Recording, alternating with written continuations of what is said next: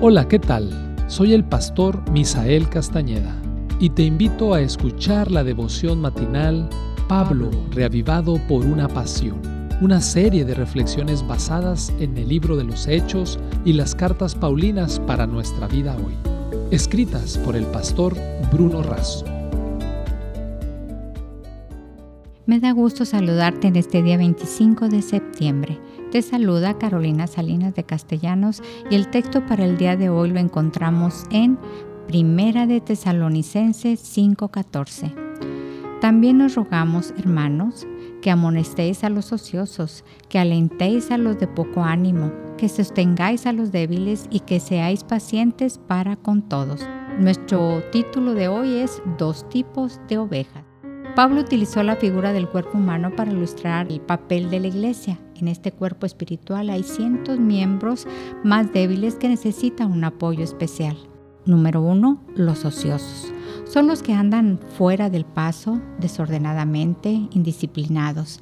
Elena de Juárez nos advierte, la mente y el corazón indolente que no tienen propósito definido son presa fácil del maligno. El hongo se arraiga en organismos enfermos sin vida. Satanás instala su taller en la mente ociosa. La educación, página 170. Número 2. Los de poco ánimo. Son los que se dan por vencidos. Siempre miran al lado negativo de las cosas y renuncian cuando las cosas se vuelven difíciles. Necesitan ser animados, alentados, acercándose a ellos y hablándoles de que las pruebas de la vida los ayudan a crecer y a fortalecerse en la fe. Número 3. Los débiles son los que no han crecido en la fe, no se alimentaron, no se desarrollaron, se quedaron en los rudimientos del Evangelio. El primer día como presidente de la Asociación Bonaerense, le pedí a un gran líder y administrador de la iglesia, con años de experiencia, que me diera un consejo. Me dijo, ama, la iglesia es un edificio en construcción. Aún no está terminado. Es como un hospital que recibe enfermos. No podemos descartar, dejar fuera a nadie.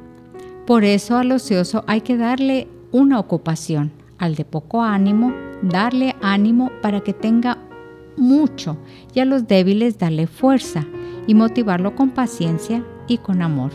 Elena G. White nos dice que los hijos de Dios deben de traer almas al Señor y así tendrán la reconfortante seguridad de la presencia del Salvador. No deben pensar que están abandonados en sus débiles fuerzas. Cristo les dará palabras adecuadas para consolar, animar y fortalecer a los pobres almas que luchan en las tinieblas. Su propia fe será afirmada al ver el cumplimiento de la promesa del Redentor. No solo beneficiarán a otros, sino también la obra que hagan para Cristo será una fuente de bendición para ellos mismos. Joyas de los Testimonios, tomo 3, página 304. Dos tipos de ovejas deben de estar en el centro de nuestros sueños, oraciones y esfuerzos cuidar la que tenemos adentro del redil para que sea más fuerte y misionera y buscar y rescatar a los que están afuera. Que el Señor sea contigo.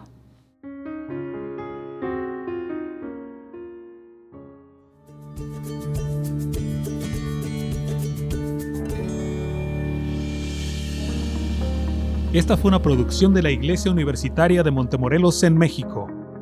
Te saluda el pastor Francisco Soto. Hasta la próxima.